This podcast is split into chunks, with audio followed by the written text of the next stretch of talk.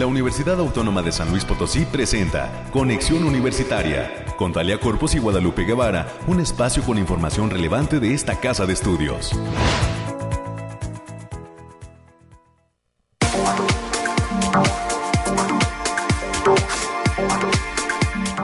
Es mañana de viernes, ya el día de hoy, 29 de octubre del año 2021. Muy buenos días a todas las personas que nos favorecen con su sintonía en las frecuencias de Radio Universidad 88.5 FM, 1190 de AM en San Luis Potosí Capital. Y además tenemos cobertura en el altiplano potosino a través de la señal del 91.9 FM que eh, pues llega a diversos municipios y rincones. Inclusive sabemos que eh, está escuchándose al sur del estado de Nuevo León. Así es que bienvenidas todas las personas que están ahí detrás de su aparato receptor. Al resto del mundo también podemos eh, tener cobertura gracias al Internet. Usted puede escucharnos en la página web radio y televisión.uaslp.mx. Pues quédese con nosotros hasta las 10 de la mañana porque como es costumbre, el día de hoy tenemos un programa lleno de invitados y además estaremos ofreciéndole la mejor cobertura respecto a lo que sucede en esta la universidad pública más importante del estado de San Luis Potosí. Soy Talia Corpus y a nombre de todo el equipo que hace posible este esfuerzo de comunicación, pues eh, le doy la bienvenida y eh, le comento también lo que tenemos preparado para el día de hoy. Más adelante, a las 9.20 de la mañana, tendremos nuestra primera entrevista con el doctor Guillermo Luevano Bustamante, quien es docente de la Facultad de Derecho y que nos traerá la invitación a un curso que está próximo a iniciar, que lleva por título Reforma Judicial y Justicia Digital nueva época, juicio en línea y derechos emergentes. Así es que este es un tema para actualizarnos, para que los perfiles eh, que se dedican a la impartición de la justicia o la búsqueda de la misma, eh, pues eh, puedan tomar esta capacitación que llevará a cabo la Facultad de Derecho. La segunda entrevista del día será con la licenciada Dulce Fernanda García López, estudiante de la maestría en educación que se imparte en la Facultad de Psicología de nuestra institución y que el día de hoy nos va a platicar sobre su proyecto titulado Detección del nivel de riesgo de deserción escolar en estudiantes de licenciatura en la UASLP. Motivo, ella lanzó una encuesta eh, de la cual ha sido replicada a través de las redes sociales universitarias porque nos solicitó pues el apoyo para poder llevar a cabo su investigación. Así es que entraremos en el detalle de eh, por qué, para qué y cómo se desarrolla este proyecto para obtener el grado de maestra en educación. En el último bloque, los temas culturales, nos estaremos enlazando hasta la Huasteca Sur, en esta ocasión para platicar con el maestro Johnny Bautista Valdivia. Es docente de nuestro campus Tamazunchale de la licenciatura de Enfermería y en esta ocasión nos va a platicar cómo eh, se están preparando en el campus, así como en la Huasteca Potosina, para celebrar el Chantolo. Mm, ya a través de sus redes sociales, en Facebook específicamente, el campus Tamazunchale ha divulgado algunas fotografías de las actividades que están desarrollando a lo largo de esta semana y pues entraremos en detalle de esta información en nuestra última sección de cultura. Vendrán los temas de cada día, el reporte del clima en unos instantes más, las noticias COVID-19, los temas universitarios con la licenciada América Reyes, que ya está aquí muy puntual en nuestra cabina, además de eh, las noticias nacionales y nuestra pequeña dosis de ciencia al concluir con este espacio de noticias. Son las 9 de la mañana con 5 minutos, les recuerdo que tenemos línea de enlace Llámenos al 444-826-1347 o 48 son los números directos a nuestra cabina. Vámonos con el primer tema que ya está preparado para usted.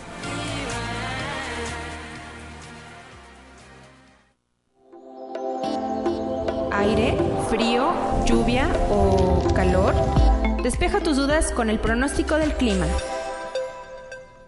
Agradezco a Alejandrina Dalemese que se reporte con nosotros desde el Laboratorio de Variabilidad Climática de la OASLP. Adelante, Alejandrina, muy buenos días. Muy buen día, Talia. Aquí te traigo el pronóstico más acertado de nuestro estado, que consta del 29 al 31 de octubre.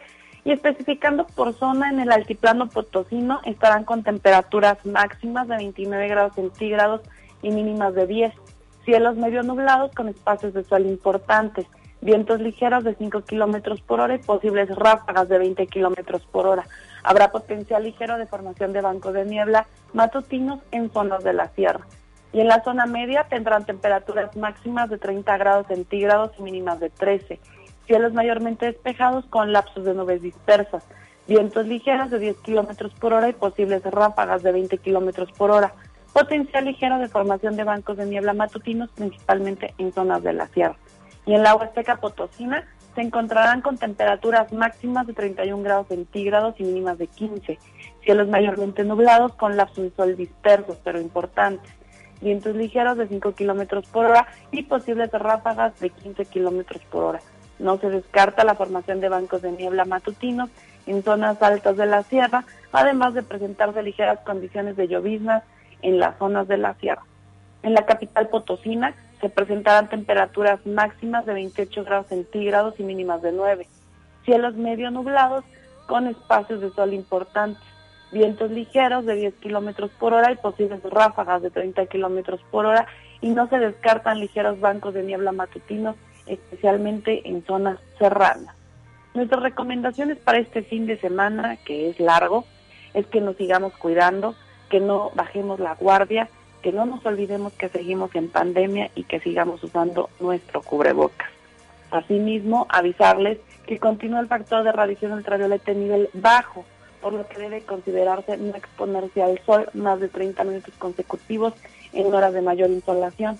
Y las condiciones para la formación de bancos de niebla matutinos, especialmente en zonas serranas, se presentan en las mañanas frescas con las tardes calientes. Hasta aquí el pronóstico, Talia.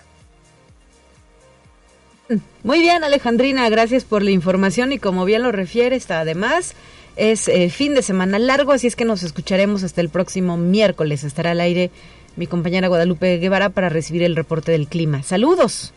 Saludos, nos vemos. 9 de la mañana ya con 8 minutos. Los temas COVID-19 con la voz de Noemí Vázquez Aldaña ya están preparados y los tenemos que escuchar ahora.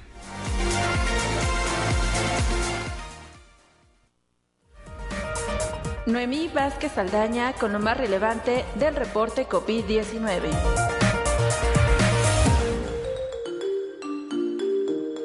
Hola, ¿qué tal? Muy buenos días. Le habla Noemí Vázquez. Espero se encuentre muy bien el día de hoy. Aquí le tenemos la información más relevante sobre el coronavirus que surge en el mundo. De acuerdo con información de Statista, la vacuna más cara es la elaborada por el laboratorio Moderna, con un precio de 35.4 dólares por dosis. En el otro extremo, la vacuna COVID más barata es la elaborada por AstraZeneca, con un precio de solo 3.50 dólares. Otro factor que tiene que ver con el precio de venta es la efectividad. De acuerdo con información de la Organización Mundial de la Salud, la vacuna de AstraZeneca solamente tiene un 76% de efectividad, mientras que la vacuna hecha por Moderna cuenta con una efectividad del 94.1% para prevenir los casos graves. Conexión Universitaria. La pandemia de COVID-19 está lejos de haber terminado, advirtió el Comité de Emergencias de la Organización Mundial de la Salud, que instó a los países a reconocer todas las vacunas homologadas por la agencia. Aunque se ha progresado gracias a un mayor uso de las vacunas contra el COVID-19, en sus recomendaciones a los gobiernos, el comité sigue oponiéndose al principio del pasaporte de vacunas en los viajes internacionales, debido a la distribución desigual de los inmunizantes en el mundo. Conexión Universitaria.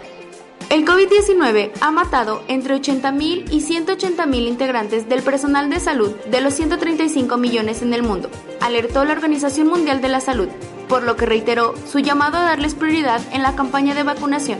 El director general de la OMS, Tedros Adhanom, dijo ante esta situación, es fundamental que la vacunación de los profesionales sanitarios sea una prioridad. Conexión Universitaria. Un grupo asesor técnico de la Organización Mundial de la Salud estaba revisando los datos de la vacuna india Covaxin contra el COVID-19 y se espera una decisión sobre su uso de emergencia pronto, dijo un portavoz.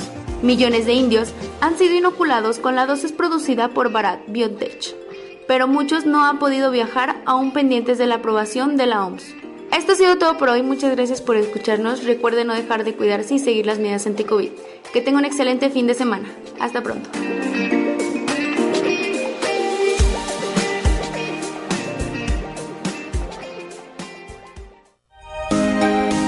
Escuche un resumen de Noticias Universitarias. Y nos arrancamos con las notas UASLP, para lo cual ya nos acompaña la licenciada América Reyes. ¿Cómo estás? Muy buen día, América. Hola, Talia. Muy buenos días para ti, para quienes nos escuchan a través de las diferentes frecuencias. Pues sí, ya llegamos al fin de semana, se nos está acabando octubre, pero también tenemos mucha información. Y comentarte que el día de ayer, eh, esta casa de estudios, la Universidad Tecnológica de San Luis Potosí, llevaron a cabo la firma de un convenio con la finalidad de mejorar la educación superior entre ambas instituciones. Eh, esto va a permitir llevar acciones conjuntas en temas de interés recíproco para cada una de las instituciones. La firma de convenio tuvo lugar en las instalaciones de la Universidad Tecnológica y fue signada por los rectores el doctor Alejandro Javier Cermeño Guerra y el maestro Gerardo Villar Espinosa, quienes coincidieron en señalar que ese tipo de colaboraciones abonan en la impartición de educación superior de ambas instituciones.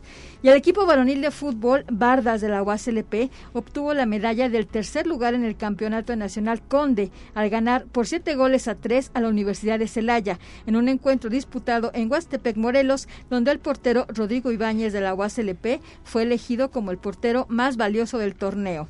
Y también tenemos actividades culturales, ya que esta casa de estudios, a través de la División de Difusión Cultural, invita a toda la comunidad potosina a visitar la ofrenda dedicada al célebre escritor y periodista Carlos Monsiváis, quien es considerado una de las plumas más críticas del siglo XX en México. El altar está ubicado en el patio del edificio central y se puede apreciar a partir del día de, hoy a las 11 de la mañana. Así es, América, hay que hacer esta invitación extensiva al público que nos acompaña para eh, pues que se dé una vuelta, ¿verdad? Si tiene oportunidad, si tiene que venir al centro a hacer algún trámite, algo, pase, se regale unos minutos para venir al edificio central de nuestra institución. Ya sabemos que la entrada es totalmente libre para todas las edades únicamente hay que entrar por el filtro, eh, se toma la temperatura, eh, nos ponen gel antibacterial y debemos traer nuestro cubrebocas para eh, pues poder apreciar la belleza de este altar que como bien lo refieres ha sido colocado en memoria y en honor del maestro Carlos Monsiváis que falleció hace ya algunos años. también, pues, destacar la participación de nuestro artista universitario Juan Gorupo, ¿verdad?, en la realización de estos gatitos, de estas mascotas, se, habla de que son eh, eran 13 los gatos de don Carlos Monsiváis y pues ahí están rondando el altar, el altar de muertos colocado ahora y en esta ocasión en lo que es la, la fuente de nuestro edificio que ha sido cubierta para dar paso a este colorido llamativo y muy mexicano altar de muertos. Así es, así para que se puedan dar una vueltecita tenemos, no sé si hasta la próxima semana puede estar abierto al público, pero la verdad sí vale la pena darse una vueltecita por acá. Así es, aprovechar eh, estos momentos que sabemos, por cierto, que desde hoy inició el puente largo, ¿no? Para algunos sectores de la población. Eh, como es el caso de los niños y las niñas que estudian en el sistema educativo básico, porque hoy tenían capacitación sus docentes y pues no tuvieron clase también la prensa reportaba que había puente para el, sector gobierno, el sector gubernamental. Y en el caso de nuestra institución, apuntar que solamente el próximo lunes estaremos eh, pues eh, disfrutando de este asueto. Eh, así es. Bueno, seguimos con la información y la librería universitaria en sus instalaciones de Álvaro Obregón presenta la exposición colectiva Muerte Chiquita a cargo del famoso 33 Estudio de Diseño y la cual estará disponible hasta el miércoles 3 de noviembre con todas las medidas sanitarias. Pueden visitarla en horario de lunes a viernes de 10 a 18 horas y los sábados de 10 a 13 horas. Para mayores informes en el Facebook Librería Y el día de hoy, viernes 29 de octubre, se llevan a cabo los seminarios de los cuerpos académicos y el coloquio de egresados de la maestría y doctorado en ciencias agropecuarias de la Facultad de Agronomía y Veterinaria, con la conferencia de la doctora Araceli Mena, quien es denominada Hongos con Alternativa Agroecológica. Esto se va a llevar a cabo pues ya a partir de esta hora y sigue la transmisión por Facebook Live de Agrobet Oficial UASLP. Y también el día de hoy concluyen las actividades de la quinta semana estudiantil de, la CARTE con las conferencias Arte y Sociedad impartida por Nicolás Vargas. Esto será en punto de las 10 de la mañana y Arte y Guerrilla Urbana del colectivo M9S a, partir, a partir de las 12 del mediodía. Y también el Instituto de Física de la UASLP pone a disposición el servicio de obtención de imágenes de alta resolución, propiedades eléctricas y mecánicas de superficies que se realiza a través del microscopio de fuerza atómica. Para mayores informes pueden contactarse a los correos electrónicos jaime.ifísica.uaslp.mx o emanuel.ifísica.uaslp.mx. Y como bien lo mencionaba, hasta que tendremos eh, día inhábil el próximo lunes, informarles a la comunidad universitaria y público en general que la papelería en sus dos sucursales, la Unitienda y todas las sucursales de Unimanía y la librería de la OASLP, el próximo lunes primero de noviembre va a permanecer cerrada por su día inhábil. Todas esas entidades lo, invitan a anticipar, comprar y continuar con su preferencia a partir del 3 de noviembre en un horario de costumbre. Muy bien. ¿Qué más eh, para concluir, América? Bueno, nada más comentarte que la Facultad de Ciencias Sociales y Humanidades realizará el próximo miércoles 10 de noviembre y el miércoles 1 de diciembre de 2021 sesiones informativas en línea a través de la plataforma Zoom para dar a conocer sus licenciaturas. Esto se va a llevar a cabo en horario de 9 a 10.30 horas. Para mayores informes e inscripciones en el correo heidi.cedeno.uaslp.mx o bien en el teléfono 44 48 32 1000 en la extensión 9239. Perfecto, muchísimas gracias por tu reporte y ya nos escucharemos el próximo martes nos estará nos tocará estar de regreso en estos micrófonos. Así es, excelente fin. Gracias y son ya las 9 de la mañana con 17 minutos para eh, redondear esta información. La Facultad de Ciencias Químicas también está informando que en el marco de los festejos por el 60 aniversario de la licenciatura en Ingeniería Química, el 30 aniversario de la maestría en Ciencias en Ingeniería Química y el 20 aniversario del doctorado en Ciencias en Ingeniería Química, pues va a realizar un evento de inauguración el próximo martes 2 de noviembre. Eh, con un programa que correrá a partir de las 11 de la mañana, en donde se va a premiar a los ganadores del concurso del logo conmemorativo se llevará a cabo un conversatorio de egresados titulado Experiencia y Perspectiva de egresados durante y después de la Facultad de Ciencias Químicas y a las 12.30 horas habrá una conferencia magistral a cargo del doctor Arturo Jiménez Gutiérrez. Todo ello a través de su canal de YouTube, Facultad de Ciencias Químicas USLP, y a la conversación los interesados podrán unirse en la liga de Microsoft Teams, que ya se encuentra disponible en sus redes sociales. Vamos con más, 9 de la mañana ya con 19 minutos.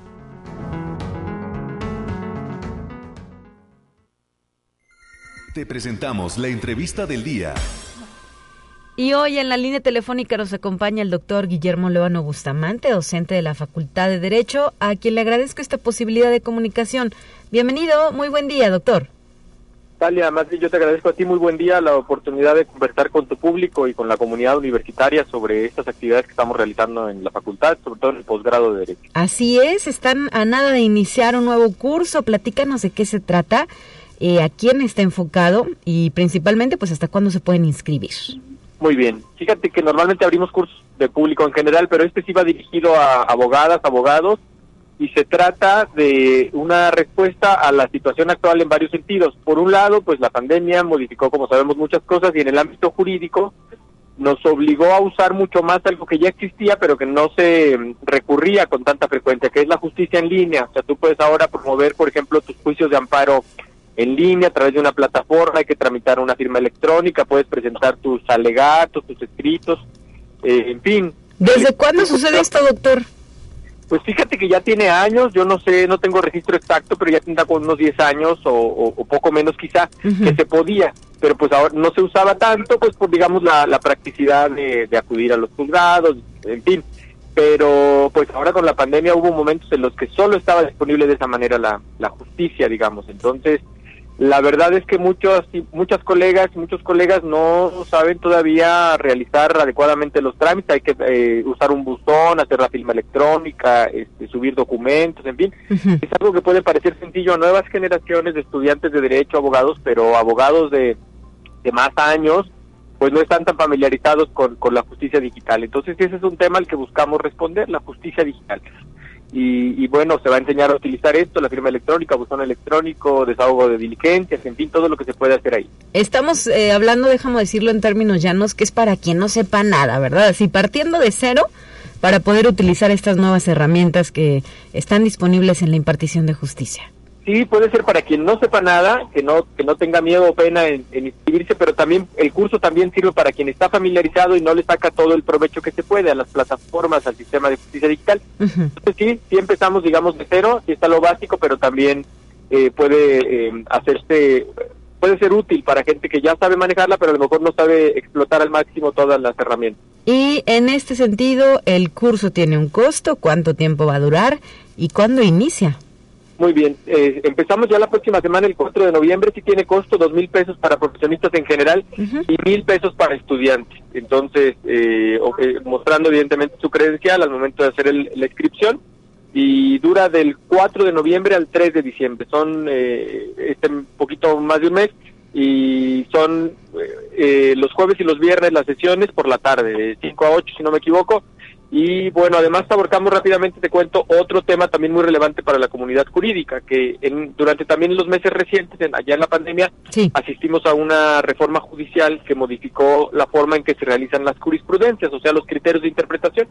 Se inaugura lo que se conoce en el Poder Judicial Federal, una, una nueva época del Semanario Judicial de la Federación, y la verdad es que tiene muchos cambios, o sea, la forma en cómo se entiende la jurisprudencia, la forma en que eh, se resuelven los precedentes judiciales, en fin, o sea, implicó todo un cambio de paradigma. Y también sobre esto queremos actualizarnos porque hay, hay criterios diferentes, hay pautas diferentes. Y bueno, pues la actualización es parte de todas las carreras y en particular del derecho, ¿verdad? Necesitamos estar todo el tiempo revisando los nuevos criterios, las nuevas resoluciones de la Corte. También eso hablaremos. Claro, no es una cuestión estática como que salgas de la carrera y ya tengas el conocimiento para siempre están sujetos a, las modificaciones que se realizan incluso desde el ámbito internacional.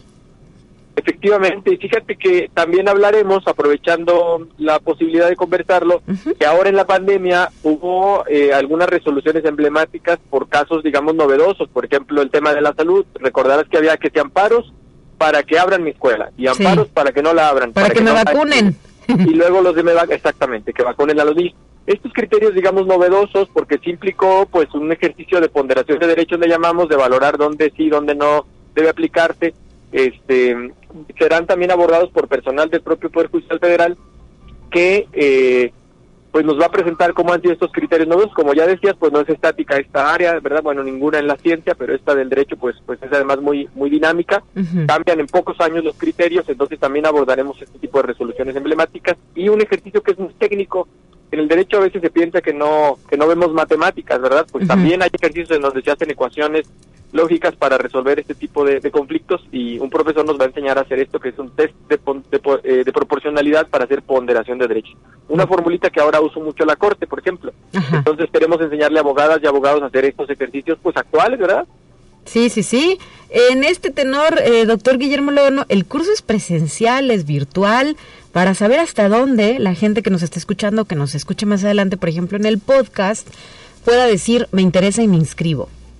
Sí, es en línea, eh, va a ser eh, completamente en línea y esto abre la posibilidad de gente que nos escucha, pues sé que también con la frecuencia de Radio Universidad en Matehuala, por ejemplo, y como dices, pues por el podcast en cualquier rincón del mundo con internet. Entonces pueden tomarlo desde donde guste. Bueno, este, este, este curso sirve para México, ¿verdad? Pero en cualquier lugar eh, ya han llegado solicitudes de información de otros estados, ¿verdad? Porque es un tema novedoso a nivel nacional. Perfecto. Bueno, pues ahí está la invitación. Dentro de una semana, ¿verdad? Estará iniciando el próximo 4 de noviembre, que efectivamente es jueves. Entonces eh, quedan algunas o algunos días para llevar a cabo la inscripción. Recuérdanos la fecha límite. Sí, el, el, mismo 4 de noviembre es el último día para inscribirse. Si ese día nos avisan que ya, bueno, si ya abre su, fe, su ficha y todo, y lo único que falta pagar ese día, ya puede tomar el curso. O sea, ya sabes que se hace un trámite administrativo previo, hay que escribir el, escribir al correo leticia.zapata arroba uaslp.mx y ahí ya le dan toda la información y si ya nos dice Leticia que están inscritos, ya pueden tomar el curso hasta el día 4. O sea, tienen todavía de hoy y hasta el jueves.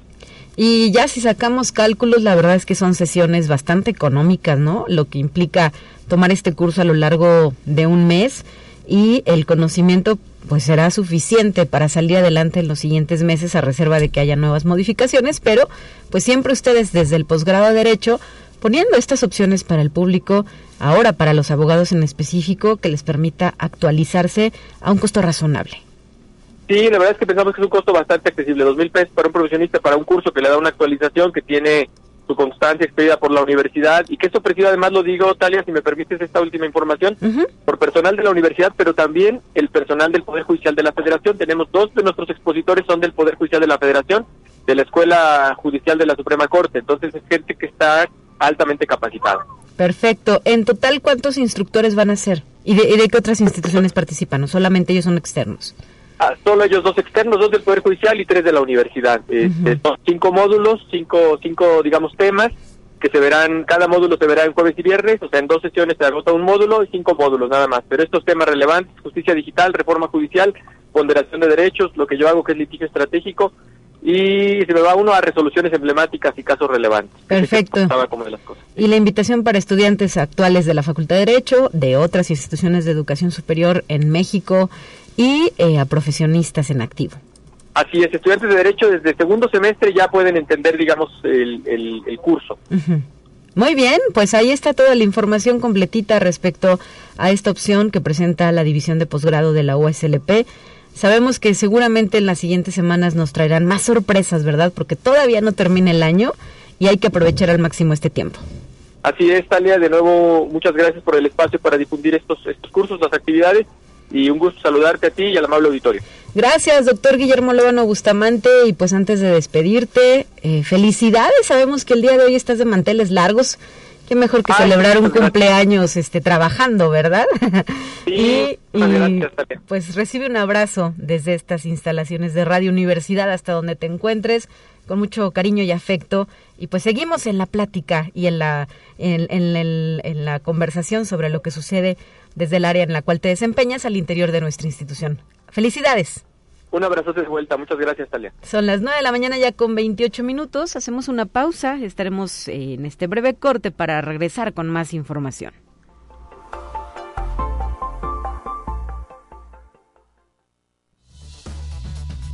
Vamos a una breve pausa. Acompáñanos.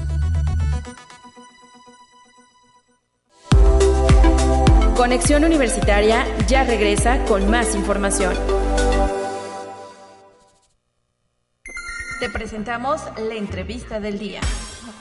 Y nos enlazamos hoy en la línea telefónica. Agradezco la presencia de la licenciada Dulce Fernanda García López, quien además estudia la maestría en educación de la Facultad de Psicología. Bienvenida, licenciada. Buen día. Hola, buen día, Tania, ¿cómo estás? Con el gusto de poder conversar contigo porque sabemos que estás desarrollando un proyecto en el cual estarías eh, pues detectando el nivel de riesgo de deserción escolar en estudiantes de licenciatura en nuestra universidad. Platícanos qué te motivó a impulsar esta investigación y pues eh, cómo va tu trabajo en este sentido.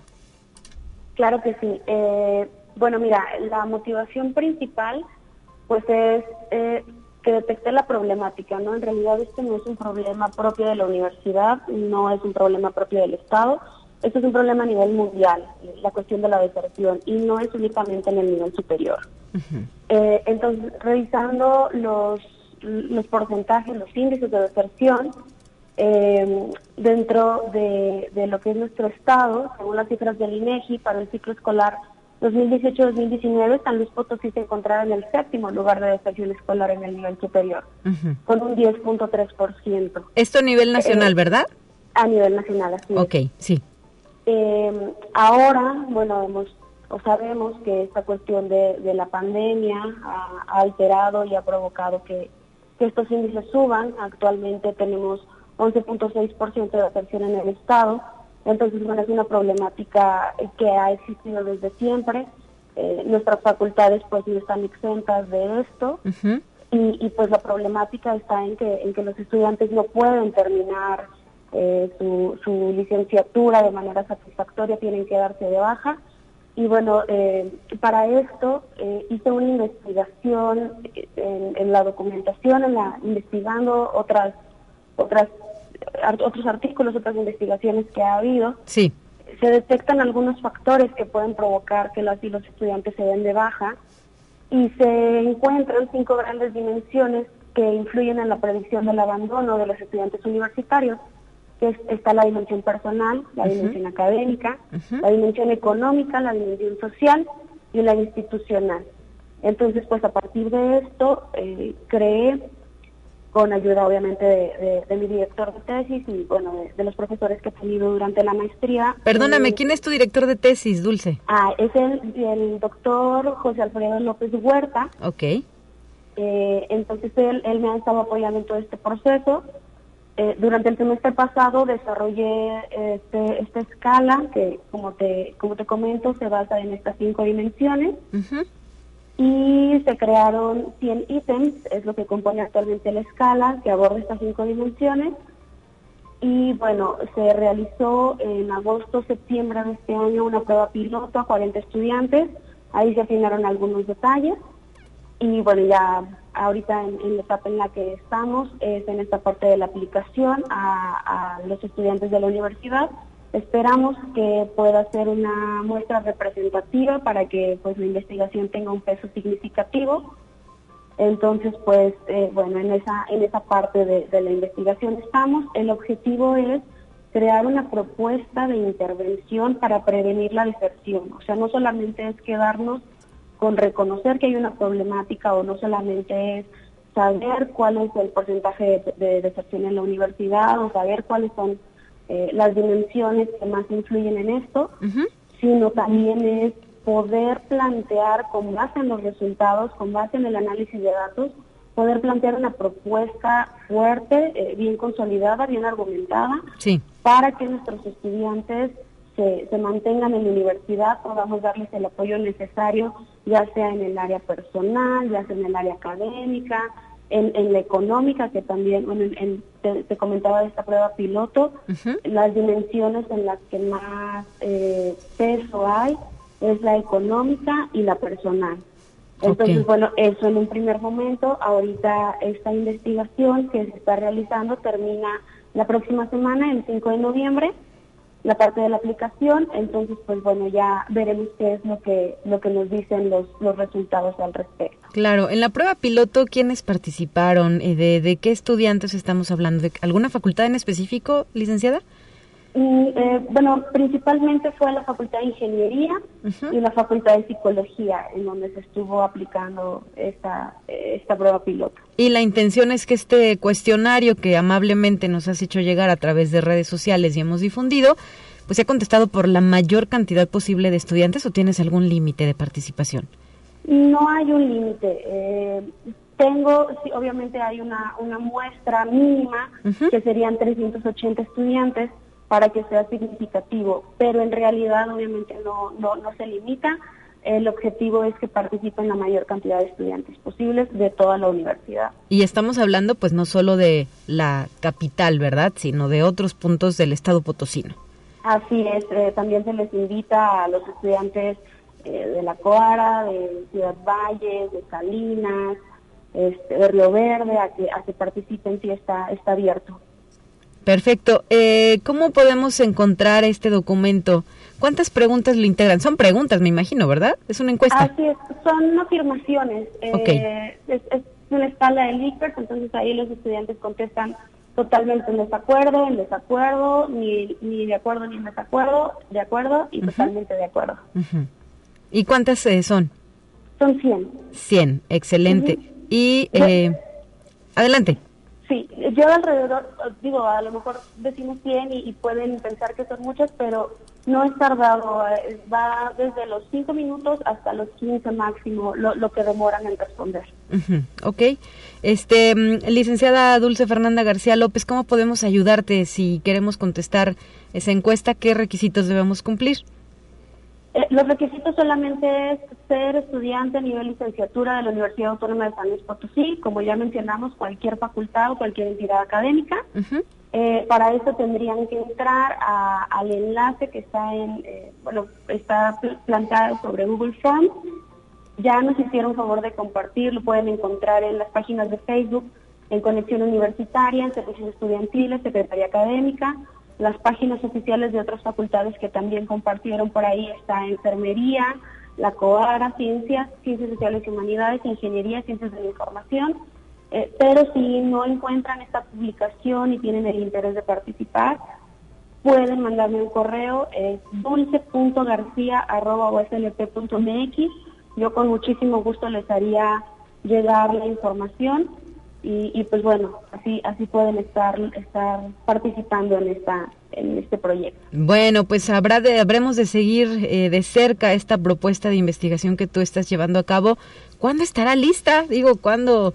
A lo mejor es meter presión a la tesis, ¿verdad? Pero, eh, ¿qué tienes planeado? Eh, mira, yo ya estoy en el último semestre de la maestría. Eh, estamos ya en la última fase del diagnóstico. Entonces, eh, los resultados de esta etapa yo esperaría, eh, o más bien se tienen pensados para diciembre, tenerlos listos. Y en el mes de enero concluir con la propuesta que se tiene pensada. y ya, pues estar, estar poniéndole fin completamente a finales de enero, principios de febrero. Muy bien, y ya entonces, eh, estarías concluyendo tus estudios de maestría dentro de la Facultad de Psicología. Así es. Muy bien, excelente. Pues ahí queda la invitación para participar de esta investigación titulada Detección del nivel de riesgo de deserción escolar en estudiantes de licenciatura en la USLP. Licenciada Dulce Fernanda García López, muchísimas gracias por habernos traído este tema a la cabina de conexión y ojalá que pues ya el próximo año también podamos eh, comentar los resultados de esta investigación que desarrollas. Claro que sí, me, va a dar mucho gusto estarles mostrando cuáles fueron los resultados obtenidos y bueno, pues además también pedirles a toda la comunidad estudiantil, específicamente a los profesores, que difundan esta información con sus estudiantes para que pues podamos tener el mayor número de respuestas y pues muchísimas gracias por su tiempo y a ti, Talía, por la oportunidad de, estar participando en este espacio.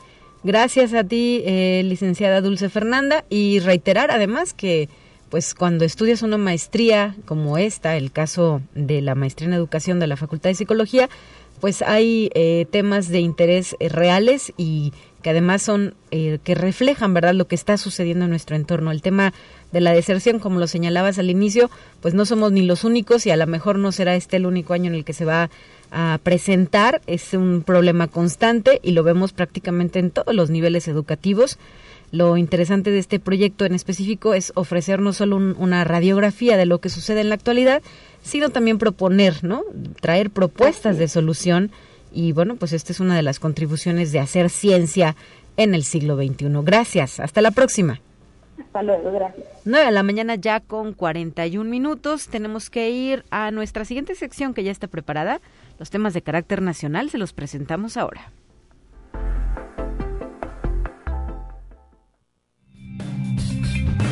Entérate qué sucede en otras instituciones de educación superior de México. La universidad pública todavía responde al anhelo de promoción social de la sociedad mexicana, así lo sostuvo el doctor José Antonio de los Reyes Heredia, rector general de la Universidad Autónoma Metropolitana, al participar en el conversatorio Educación Pública en México, Historia y Perspectiva, 100 años de la SEP, convocado por la Secretaría de Educación, Ciencia, Tecnología e Innovación de la Ciudad de México. Expuso que como instituciones de enseñanza tendríamos que analizar dónde se quedaron aquellos anhelos e ilusiones de promoción social que se tuvieron hasta la década de 1970, cuando llegar a la universidad y obtener un título representaba un gran vehículo de avance social. Conexión Universitaria reúne la Universidad Autónoma de Baja California a instituciones de 13 países en Congreso Internacional de Tecnologías Inclusivas y Educación, con la colaboración de expertos pertenecientes a instituciones de educación superior y centros de investigación de Argentina, Brasil, Bolivia, Chile, Colombia, Costa Rica, Ecuador, España, Perú, Portugal, Uruguay, Venezuela y México, un evento donde compartirán avances tecnológicos al servicio de la enseñanza, al igual que proyectos y experiencias para atender a sectores vulnerables con problemas como baja visión o ceguera, motrices, autismo, Asperger, problemas del habla, síndrome de Down, entre otros. Conexión Universitaria. En la UDG los órganos de gobierno son los que mandan, así lo dijo en sesión ordinaria del Consejo General Universitario que se realizó de manera presencial el rector general doctor Ricardo Villanueva Lomelí, luego de la aprobación de la elaboración de un escrito para exigir a los gobiernos federal y estatal respeto al órgano de gobierno de la UDG, al rector general y a la comunidad de la Universidad de Guadalajara. Conexión Universitaria.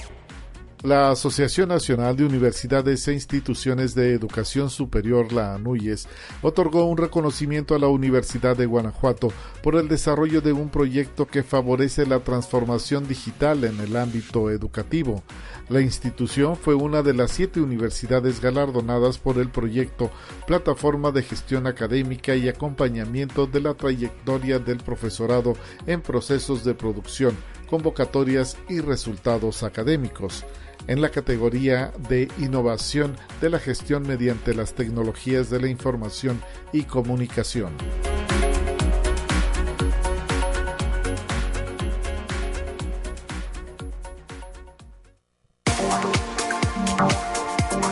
De la mañana ya con 44 minutos desde Agenda Ambiental. Nos están haciendo una invitación a participar en el taller titulado Agricultura Urbana. Está dirigido al público en general y se llevará a cabo el día de mañana, sábado 30 de octubre, en punto de las 9 de la mañana y hasta las 2 de la tarde.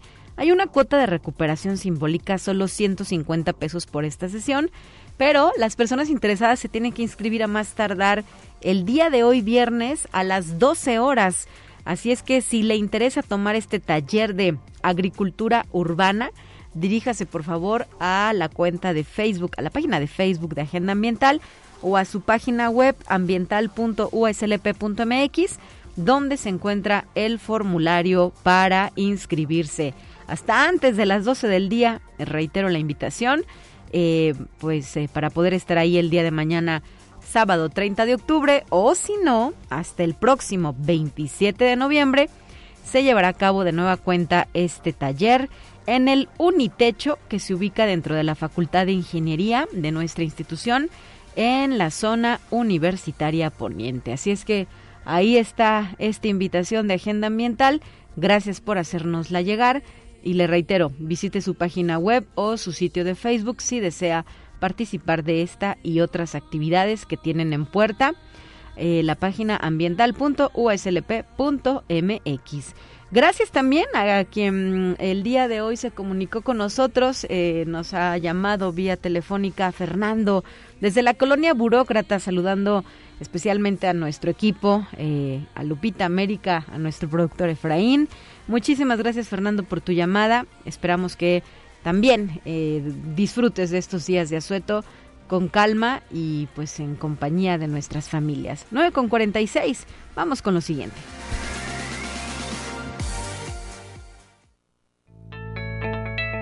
La UNI también es arte y cultura. Para abordar el día de hoy los temas culturales nos estaremos trasladando mental y telefónicamente hasta la zona huasteca para platicar con el maestro Johnny Bautista Valdivia. Es docente de la Coordinación Académica Región Huasteca Sur, mejor conocido como el Campus Tamazunchale de la UASLP. Maestro, qué gusto escucharle. Bienvenido, buen día. Hola, ¿qué tal? Muy buenos días. Un gusto enorme también para nosotros saludarles desde la hermosa Huasteca Potosina. Que además en esta época se llena eh, pues de color, de tradición, de buena comida y de algarabía alrededor de esto que es la celebración del Día de Muertos, el Chantolo para ustedes. ¿Qué nos puede platicar sobre esto, doctor, maestro? Bueno, la verdad es que tienen, lo, describiste muy bien. es un momento para todos nosotros aquí en la Huasteca de fiesta. Es una tradición muy importante. Y bueno, como lo mencionabas, la palabra chantolo, pues es una palabra que tiene un origen eh, latino, donde está inmiscuido inclusive, que, que Chantolo dirían en Santorum, pero inmiscuido cuando se habla de la palabra Chantolo, dos palabras o dos conceptos en español y en náhuatl, Chanto que significa todos y todos los que al final termina por significar todos, que es la fiesta de todos los santos. Pero este comentar que la palabra Chantolo de alguna manera eh, trata de, representar lo que significa la fiesta en la Huasteca, pero es una palabra que se acuñó en la época prehispánica porque se buscaba eh, en aquella época pues quitar la tradición eh, que se tiene en esta región. Anteriormente no se denominaba Chantolo, se llamaba Mizcailhuit, que es en náhuatl, y que el Mizcailhuit significa pues la fiesta de todos los, los difuntos, ¿no? Ok. Y bueno, comentarles también que el Mizcailhuit en la región pues es una, una actividad, una fiesta sumamente muy importante y que si bien es cierto que pareciera ser que en estos días eh, muchas personas suelen recordar a sus difuntos, no comienza a partir del, del primero o 2 de noviembre, más bien diríamos que esos serían los días como más, más especiales, más conmemorativos, pero el Día de Muertos para nosotros comienza desde el 24 de junio. Las comunidades, por ejemplo, eh, se llevan a cabo ya los preparativos, inclusive es cuando se comienza a sembrar la flor de cempasúchil, que es la flor que termina por adornar el arco, y posteriormente también en ese, en ese periodo de tiempo ya eh, las familias empiezan a alimentar a los puerquitos, a los guajolotitos, a los pollos, pues para que estén listos para, para los tamales. Mm, claro, hay que prepararlos con antelación desde junio, ¿verdad? Nos señala, eh, se da pie al arranque de lo que será en su momento culmen el Chantolo. Em, eh, ¿Cómo eh, se vive en el sentido de qué sucede en las comunidades, maestro Johnny Valdivia? Fíjese que es bien interesante la pregunta porque para las comunidades, y yo creo que para toda la región en general, es una fiesta muy importante de, todo el año, de las más esperadas al, par, yo creo que la celebración de Navidad. Y como ya lo comentaba, la celebración comienza desde que se tienen a los animalitos en engorda hasta, por ejemplo, la fecha de, de mañana, que es 30 de octubre, cuando ya se, eh, se empiezan a terminar de elaborar los arcos.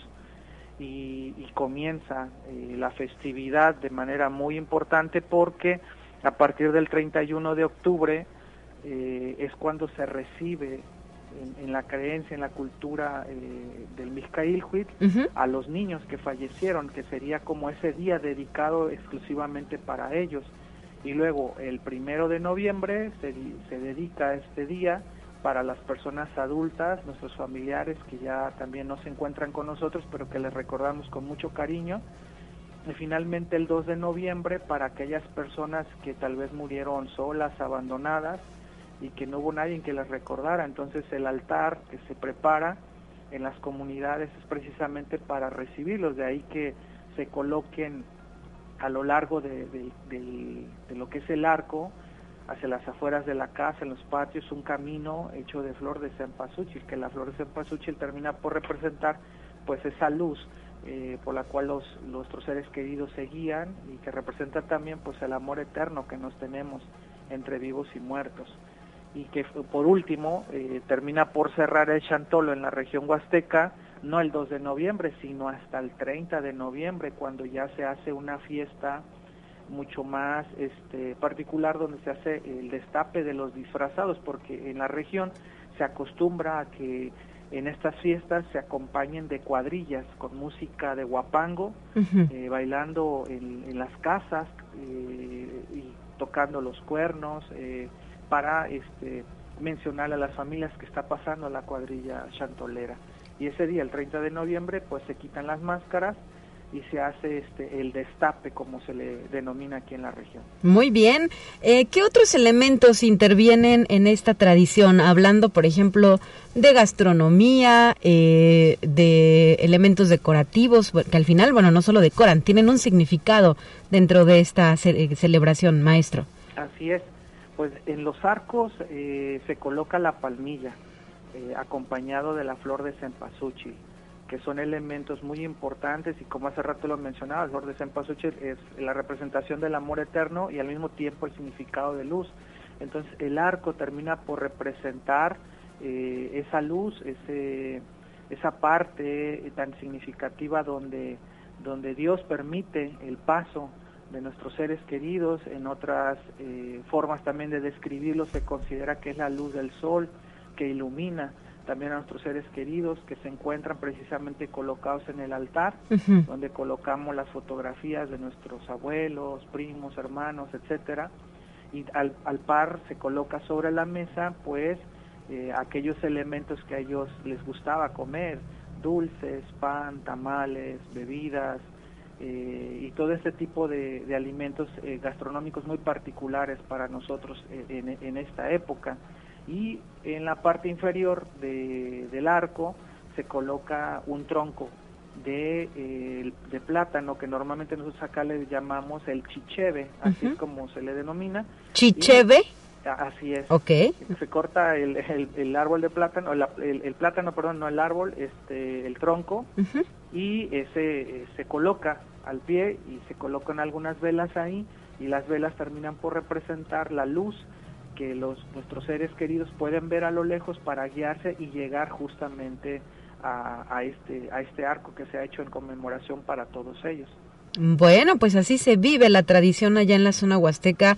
Eh, maestro, te preguntaría, ¿se ha hecho más popular o famoso de algunos años a la fecha? Eh, yo creo que ahora se ha difundido más, pero la tradición ha estado pues desde épocas prehispánicas. eh, creo que, de hecho, el chantolo es denominadamente actual, actualmente, perdón, es patrimonio cultural de la humanidad.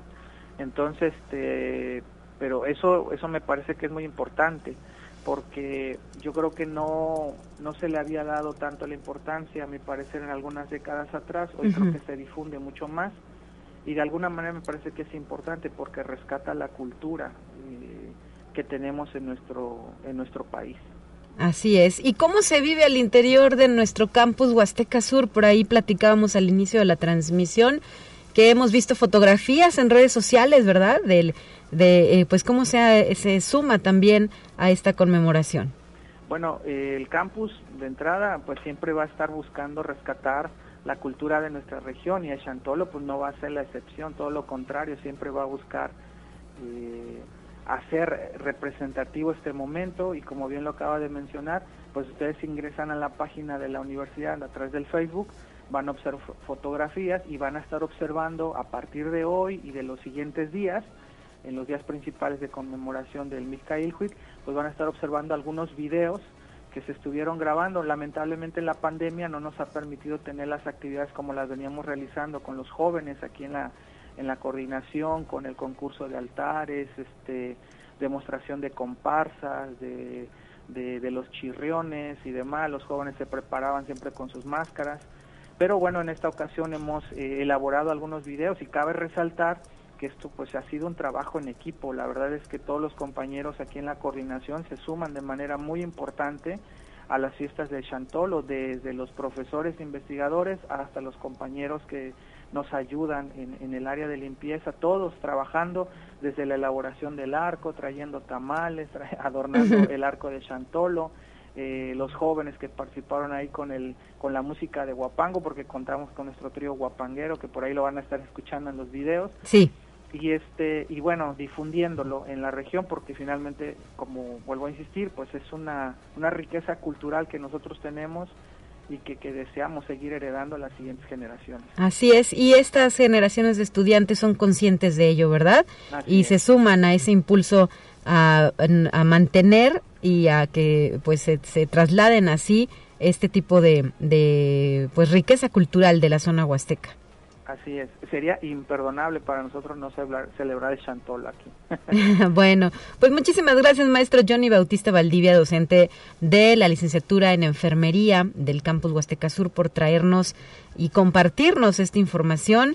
Eh, habría, me parece, para concluir, habría que hacer una invitación a las personas que quieran, eh, tengan pensado o ya estén por visitar la zona huasteca a que si son partícipes de sumarse a esta tradición, pues también respeten, ¿verdad? En el sentido, eh, pues de que hay, hay que mantener eh, pues el respeto a, las formas de expresión variadas que se viven y que tenemos en esta área de nuestro estado potosino.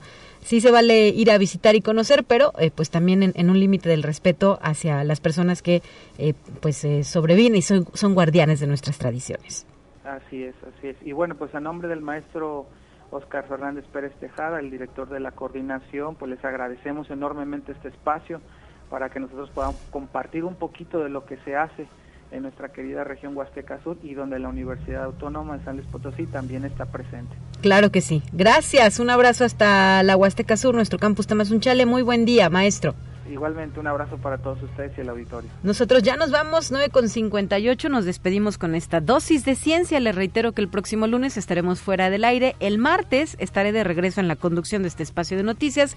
Que disfrute usted del puente largo. Cuídese, por favor, del COVID-19 y pues a honrar a quienes se nos han adelantado en este camino.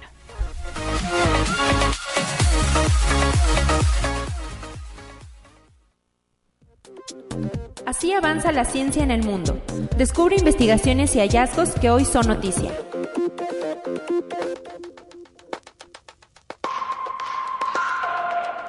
10 de los 257 bosques considerados patrimonio de la humanidad fueron fuentes netas de emisión de carbono y fue precisamente el ser humano una de las causas principales de ello, pues la tala ilegal de tierras para fines de agricultura ha contribuido considerablemente a que se produzcan emisiones superiores a la cantidad de carbono absorbido. Conexión Universitaria.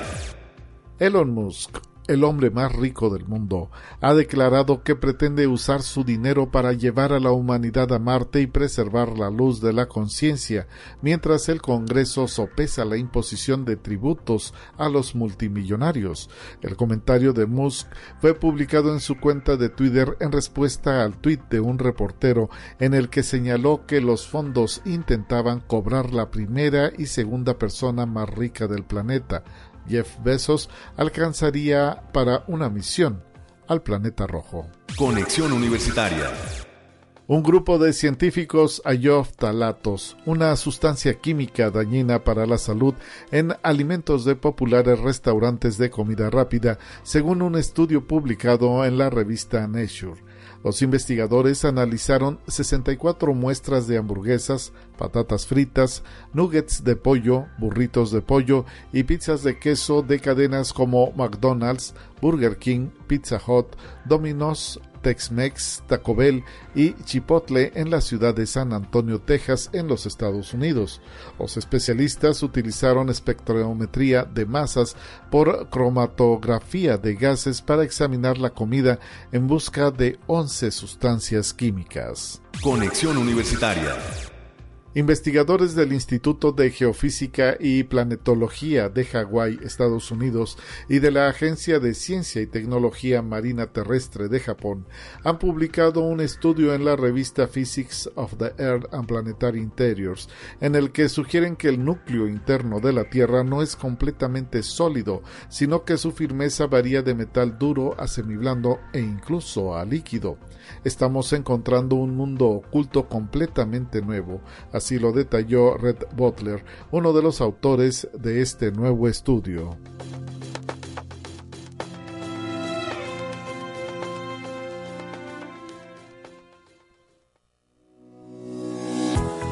La Universidad Autónoma de San Luis Potosí presentó Conexión Universitaria con Talia Corpus y Guadalupe Guevara. Sintoniza de lunes a viernes de 9 a 10 horas en Radio Universidad 88.5 FM y 1190 AM en San Luis Potosí. En el 91.9 FM con cobertura en el Altiplano Potosino.